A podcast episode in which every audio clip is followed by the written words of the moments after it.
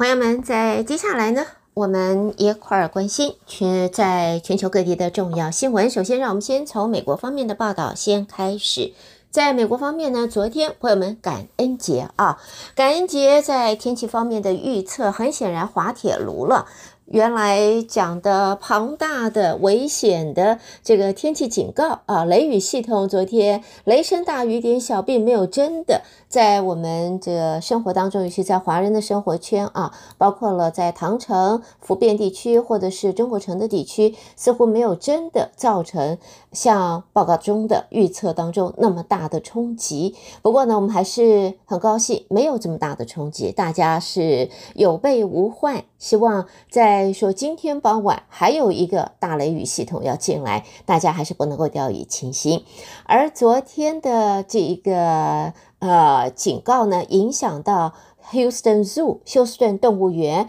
原来在昨天星期四感恩节会有一个灯光啊呃灯光秀、灯光表演，但是就是因为有这样子的气候预报，所以在昨天因为呃担心。可能闪电啊，雷暴雨，所以整个的活动在昨天就取消了啊。另外呢，在昨天呢，朋友们在这个 Downtown 的 George R. Brown Convention Center 呢，举办了第四十四届的啊，在感恩节的超级的盛宴。那么一共提供了两万人，将近两万人啊，提供他们这个感恩节的餐点。这也算是在我们 Houston 每年都是一样，一个感恩节，一个圣诞节，为在大休斯顿地区的民众们提供。这免费的餐点，让没有办法享受大餐啊，享受这过节气氛的民众，还是有地方可以温温暖暖的吃一顿，感受一下。这是第四十四届了，昨天盛大也是完美的举行。好，另外呢，我们也看今天是什么呢？今天是 Black Friday 黑色星期五。那么黑色星期五，我们在过去两年。大家大概都是习惯到网络购物了，最主要这也是因为受到了 COVID 这个疫情的影响。但是呢，今天这个星期五，很可能朋友们你会看到更多的民众享受在店里边的实体购物，所以在实体购物的情形下。人力，尤其在这个销售方啊、售方的店员人力方面的短缺，要准备一下，你可能要排队了，要排长龙了啊！那么长这个在 in store 这个现场直接啊亲自购物的这体验，随着 COVID-19 这流行疫情的结束，很多的朋友都要在今天。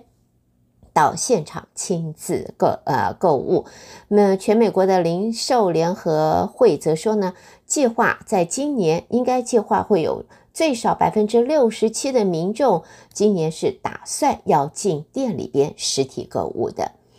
好，下边我们看其他方面的美国新闻。来自华盛顿的报道，在过去两个礼拜，全美国发生了多起重大枪击案。美国总统拜登昨天就誓言，他要致力推动枪支管制。也不，呃，由于共和党现在也取得了联邦众院多数党的席次，拜登政府想要推动枪支管制的政策，看起来不会容易的。过去两个礼拜，在美国的多起重大枪击案，包括十五号在 Virginia 大学的枪击案，三名现役美式足球校队的队员遇害，两名学生受伤。然后呢，在 Colorado 的这个 Springs 啊，同志夜店 Club Q 也在十九号的深夜发生枪击案，五人丧命，而在有二十五个人受伤。之后呢，又在 Virginia 的就是 Chesapeake 的 Walmart。这里发生了，呃，深夜卖场员工开枪乱射，结果六个人遇害，包括了枪手引弹自尽在里边，有六个人，另外六个人受伤。这频传重大枪击案，总统拜登誓言要推动枪支管制，只是共和党取得了联邦众院多数党席次，这个政策要推动将会面临很大的困难。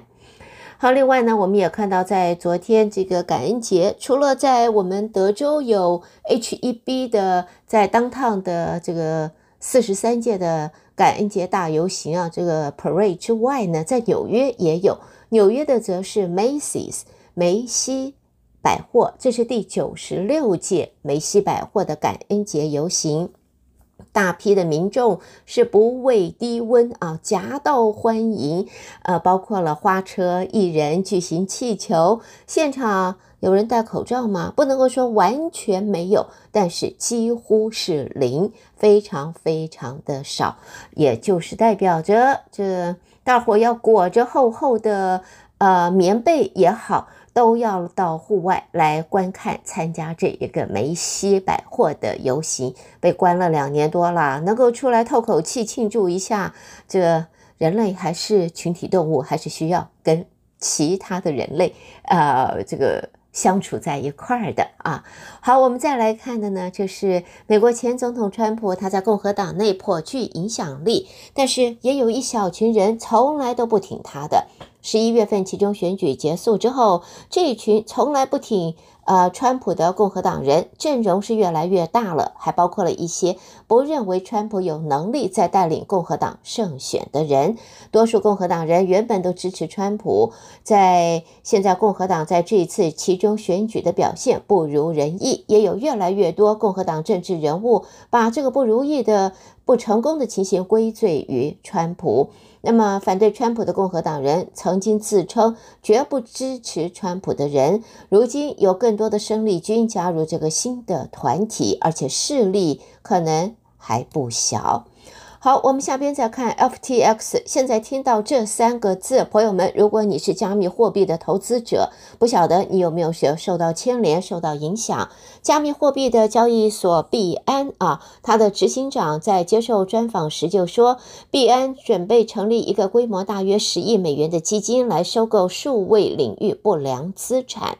在现在呢，呃，这一个加密货币交易所的。执行长赵长鹏在接受访问的时候呢，就表示，加密货币交易所 FTX 申请破产之后，现在币安啊 b e o n c e 就打算推出一项复苏基金，要协助面临流动性呃这个紧缩的加密货币计划，而同业对这个是非常感兴趣的。FTX 在十一月十一号依美国破产法第十一章申请破产保护之后。现在加密货币市场是陷入了动荡了。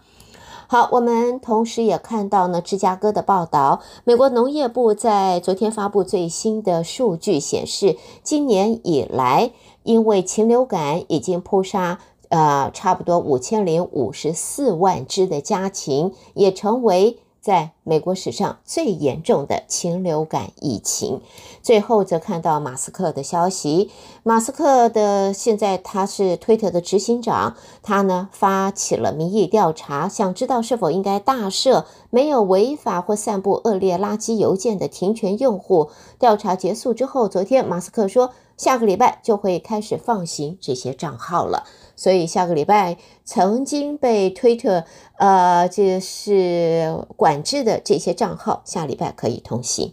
带给大家，这是在美国方面的重要新闻。德州中文台，我是胡美健。下边我们把焦点转到国际新闻方面，和我一同关心。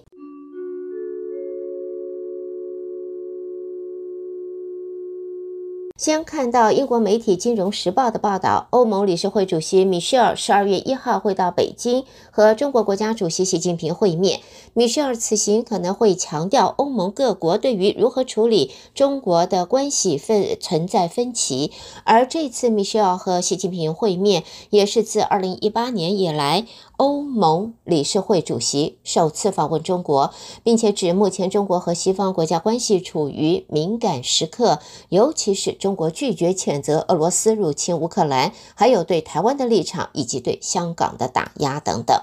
另外呢，在欧盟理事会主席米歇尔十一二月一号到北京和国家主席呃习近平会谈，而在官员方面呢也表示。重点将会与俄罗斯入侵乌克兰对世界构成的威胁，还有包括了台湾、香港方面呢，都会是主题。代表欧盟各国领导人的欧盟理事会主席米歇尔几个月来都在尝试安排与习近平会谈。上个礼拜在 G20 的峰会终于确定了这个日期了。好，再来看的是法国巴黎的新闻。法国国会下议院在昨天以压倒性多数通过把堕胎权放入宪法。左翼和中间派议员说，美国最高法院六月推翻了1973年罗诉韦德案的保障堕胎权的历史性裁决后，是显示需要要采取新的措施了。法国国会在昨天。以压倒性的多数啊，三百三十七票比三十二票通过了这一个堕胎权受宪法保护的议案。另外呢，社区媒体巨擘推特被亿万富豪马斯克买下之后，发生大量裁员，还有传出关闭在布鲁塞尔的欧洲游说办公室。欧盟官员也在昨天表达了对此的疑虑，担忧推特对网络仇恨言论的监管不足。马斯克是在十月份收购推特之后，数名高层人员就被他开除了，并且也解雇了大约三千七百名的职员。在马斯克接掌推特之后，大砍人力之下，欧盟官员现在担忧仇恨言论的审查在未来将会因为这样子的情形而力度不够了。下边我们看的是，在这一个法国的《巴黎人日报》也在昨天报道，金融检察官针对涉嫌偏袒和疑似违法资助总统马克宏二零一七年竞选活动展开了调查，麦肯锡顾问公司牵涉其中。在法国检方办公室已经证实。扩大对麦肯锡公司疑似税务诈欺的现行调查，也追加调查麦肯锡在二零一七和二二年法国大选当中所扮演的角色。好，下边我们看的是英国，英国护理人员工会皇家护理学院则在今天说，数以千计护理师将会在十二月十五号和二十号要争取罢工来。调整、呃，薪水也是这个工会成立一百零六年以来的头一次啊！这场罢工行动将会为英国国家医疗体系一定带来是进一步的压力。好，国际新闻最后则看到杜拜的消息，在盛产石油的沙乌地阿拉伯加强与亚洲的关系之际，中国驻杜拜总领事馆则说，沙乌地阿拉伯将会在十二月初举行，就是有史以来的第一次中阿峰会。按照沙国外长的说法，中国国家主席习近平十二月将会访问沙乌地，但是呢，中国方面。总领事馆声明并没有具体说明习近平抵达沙乌地访问是否会与峰会同时进行。现在呢，根据报道，沙乌地和其他波斯湾国家现在转向加强与亚洲市场的关系。适逢石油输出国家组织和结盟油国无视华府增产的请求，决定大幅削减石油产量，也使得沙乌地和美国常年的。盟邦关系陷入了紧张。现在第一届的中阿峰会将会在十二月份就会登场了。好的，朋友们，带给大家国际方面的新闻。德州中文台，我是胡美杰。美国和国际新闻之后，我们要在这儿和我一同关心来自两岸方面的重要报道。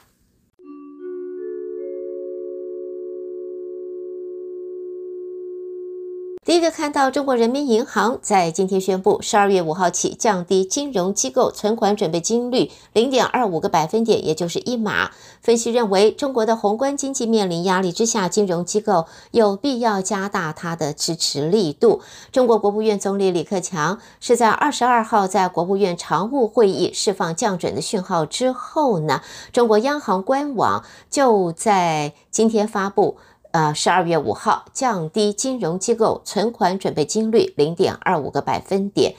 在这一次的下调之后，金融机构加权平均存款的准备金率大约是百分之七点八。啊，好，下边呢，我们再看到的是关于疫情方面了。我们可以看到呢，在北京市疫情现在继续燃烧当中啊。现在最严重的朝阳区的副区长则说，全区将会进一步的降低社会活动度，也会对区内的农村网啊。格化管理，而在现在北京疫情的持续上升之下，原来在啊、受的要在三十号的例行记者会，现在国台办已经在考量这个疫情的关系之下，宣布取消了。另外呢，在中国的防疫啊，这个风控越来越严，不耐久风的民众已经频频的起身抗争，甚至还爆发了警民互呛互打，就连这个是原来专门替政府辩护政策的前《环球时报》总编辑胡锡进，现在也在微博上发文，他说：“把民众长期封控在家的决策是。”不应该的，他表示很心疼北京当前受封控直接影响人口啊，那么应该是中国爆发疫情三年来最多的时期之一。那么也表示呢，在现在呢，不应该把民众长期的封控在家。好，接着我们再看的呢，就是在中国发展的加拿大艺人吴亦凡，他因为涉嫌强奸罪的案件，中国法院的话，在现在已经判处他有期徒刑十三年，附加驱逐出境，并且呢，还要现在呃罚款呃税款一共罚。人民币六亿元，指吴亦凡偷税手法是比一般更隐蔽，而且还严重的危害了中国的税收主权。好，下边呢，我们在这里呢看到是香港的消息，香港已经停运的六一二人道。支援基金有五名信托人，包括了陈日军书记和基金秘书，被当局控告违反社团条例。在香港法院也在今天裁定个人罪成，各被罚呃港币罚款四千元或以下。六一二基金在反送中的呃运动爆发期间成立的，现在呢，港府控陈日军等违反了社团条例，而香港法庭已经裁定罪成，并且罚款港币。好的，再给大家，这个就是在中国方面的重要新闻。朋友们收听的是德州中文台，我是胡美健。在这个中国的新闻之后，焦点将转到啊、台湾方面，由台北的新闻主播接棒为朋友们播报。我们接下来一同关心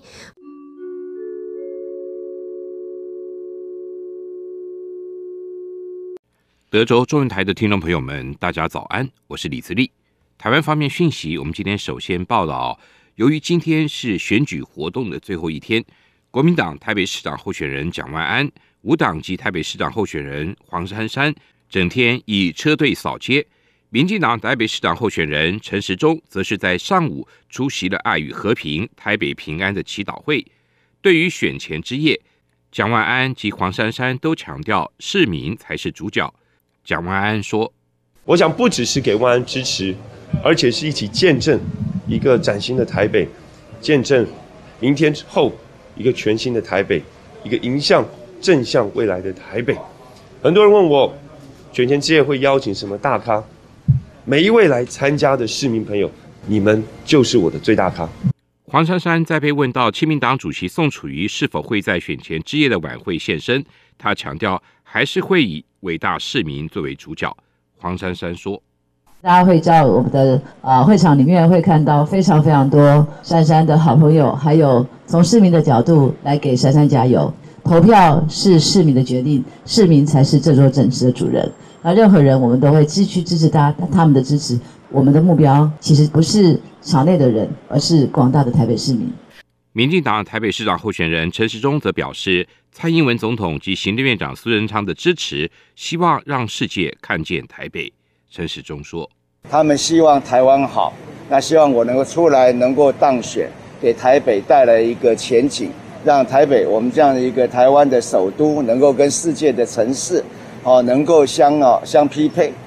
世界能够看到台北，台北的能见度越高，那台湾的安全性就会更好。选前之夜，蓝绿新北市长候选人侯友宜和林佳龙今天下午都在板桥区车队扫街，外界关注两人是否会狭路相逢。侯友谊受访时表示，期待林佳龙多多认识板桥。他说：“那我也期待我们林佳龙先生能够对板桥地区。”利用这样一个车场，多认识、多了解板桥。其实板桥幅员蛮辽阔的，要认识、了解板桥，其实也是不容易的一件事情。林佳龙则表示，如果遇到侯友谊，他会跟侯友谊说，倾听人民的声音。林佳龙说：“希望他多听听呃人民的声音啦。哎，他真的啊，他把自己关起来啊，躲到城堡里面啊，不管外面。”其实人民很多的心声啊，甚至有一些悲情啊。我觉得要做一个有血有肉的市长啊，这样子看得见人哈，而不要只是啊凡事都说好好做事。一个看不见人，没有办法以人本精神出发啊的一个呃这个呃党官的话啊，不会是好的父母官。选战焦点来到新竹，选战倒数二十四小时。民进党新竹市长候选人沈慧虹今年跟蔡英文总统一起前往庙宇参拜，随后又展开新竹市全区的车队扫街，并将在晚间号召市民穿上代表新竹光荣的黄色配件上街游行，全力冲刺到最后一刻。沈卫红说，他对自己的选情有信心，呼吁市民今天用力的催票，明天坚定的投票。沈卫红说：“因为新竹市的市民就是冷静理性，在所有的选择当中，他们会看清楚，也会呃选择适合自己、适合这个城市、适合这个家的候选人当为我们的市长。那也拜托大家心定沈慧虹也够调调，也拜托大家努力帮助我们自己顾好自己的家园，搞心定够调调。”民众党新竹市长候选人高虹安今天拿出了美国辛辛那提大学的回函，强调自己的博士论文没有任何研究学术或版权不当的行为，但这份函文的日期是十月二十号，资策会则是在十月二十五号才提出侵权。对此，高虹安表示，他是在何时收到回函，还要去翻一下这份函文，已经能够回应外界对他论文的指控。高虹安说。就是大概是这段时间前后吧。对，其实我觉得收到的时间有这么重要，我可能要回去再翻一下。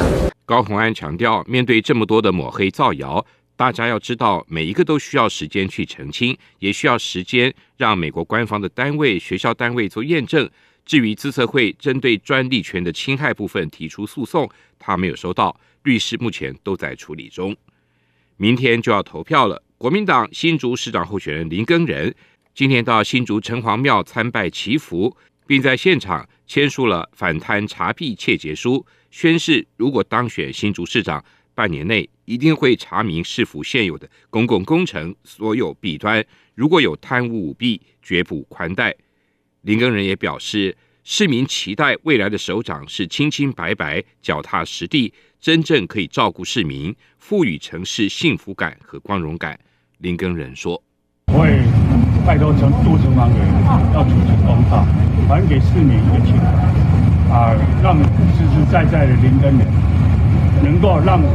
林耕仁有机会来服务地方。投票日的前夕，中选会今天举行记者会，说明投票注意事项，并呼吁年满二十岁的国民踊跃投票，行使公民权。中选会主委李进勇表示，十一月二十六号投票当天，除了公职候选人之外的任何人。都可以宣传十八岁公民权修宪公投，但所有人都严禁从事竞选活动，提醒民众切勿触法。李进勇说：“明天虽然还可以进行宣传公投的活动，但是不能够从事公职人员的竞助选的活动。我要特别提醒，公职候选人在投票日的当天，依其候选人的身份。”是不能够从事竞助选的活动，含公投宣传的活动。台湾经济研究院今天公布十月份制造业、服务业以及营建业的营业气候测验点，三者同步下滑。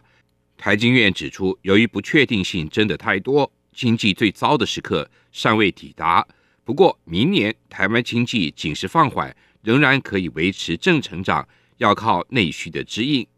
另外，中国近期清零防疫政策有所松动，未来如果真的解封，将来报复性的消费潮虽然可以挹注世界经济，但是另一方面却也可能为世界带来新一波的输入性通膨。台积院院长张建一说：“如果解封的话，那中国未来的生本生产成本如果增加的话，那它卖出去的东西价格会不会上涨？那也导致美国哦。”的输入性通膨增加哦，这个后续确实值得观察。也就是说，有正面也有负面哦。正面是中国经济第二大经济体，那全世界都会受益。但是中国的 CPI 价格如果大幅上涨，那造成第二波的全球输入性通膨。为了提升省道服务品质，交通部去年起推出打造五 G 智慧省道的四年计划，在多处重点路段建置高解析度的 CCTV。再结合 AI 影像辨识跟武器传输技术，及时侦测车流量跟拥塞度，并及时调整号制，疏解车流，有效改善行车顺畅跟安全。公路总局副局长张顺清说。那未来运用五 G 的流量，再跟高解析度的 CCTV 摄影机结合人工 AI 辨识的技术以后，我们可以把它运用在重要的路口，去及时掌握到车流的状况。当发生车辆拥挤的时候，就能够及时去调整路口的号志，达到及时疏解车流的一个效果。继续来关心疫情的消息，国内今天新增一万四千一百三十八例 COVID-19 本土个案。比上周同日减少了三千八百一十四例，下降百分之二十一，疫情仍然稳定的下降。另外有五十七例境外移入，确诊个案中新增五十六例死亡。有民众向媒体爆料，质疑政府在前年 COVID-19 疫苗的采购会议中押宝国产疫苗。为此，中央流行疫情指挥中心指挥官王必胜今天表示，当时大家都还没有研发出疫苗。指挥中心只能搜集资料、初步研判，并且滚动式检讨。政府采购疫苗是采取多元准备的。王必胜说：“到底要买多少国产，多少这个国外？那 这个那个时候大家都还没研发出来，你做得出来做不出来都不知道。我拿我们国内三家有做这个呃第一期的来讲。”最后能够做出来也只有高端，好，那后来这个呃国光跟这个联雅也没有做出来，好，那至于说到当时 BNT 会不会做出来，莫特纳会不会做出来，这个事情我们当然也不是很清楚。以上就是我们今天提供给您的台湾方面讯息，我们把现场还给主持人，明天再会。